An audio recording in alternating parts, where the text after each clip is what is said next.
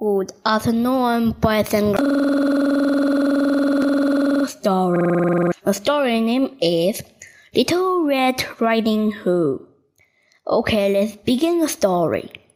Here was once a sweet little maid, such beloved by everybody, but most of all by her grandmother, who could not do enough for her.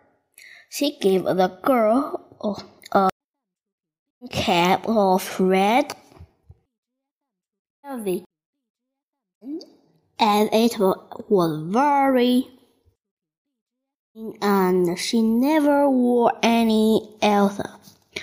People called her Little Red Riding Hood. One day, her mother said to her, Red Riding Hood, here are some cake and a jug of cider to take to grandmother. She is weak and ill, and they will do her good. Hurry before it grows hot, and walk.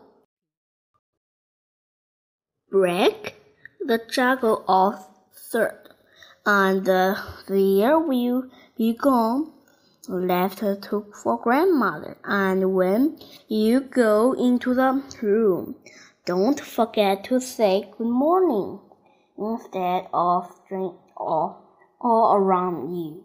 I will be sure to take care. Promise little Red Riding Hood. Now the grandmother lived deep in the wood.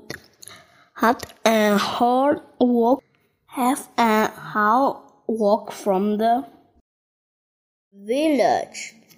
When Red Riding Hood had reached the wood, he met a wolf. But she did not know what a bad of animal he was, so she did not feel frightened. Good day, little Red Riding Hood, he said. Thank you, kind wolf, he answered. Where are you going to early, little Red Riding Hood? To my grandmother's. What are you crying in your back? Way back yesterday, and my grandmother is very weak and ill, so they will do her good and. Uh, where does your grandmother live, little Red Riding Hood? Dark woods walk from here. Here house stand large oak three trees. And you will easily know it by the said Little Red Riding Hood. The wolf thought to him her.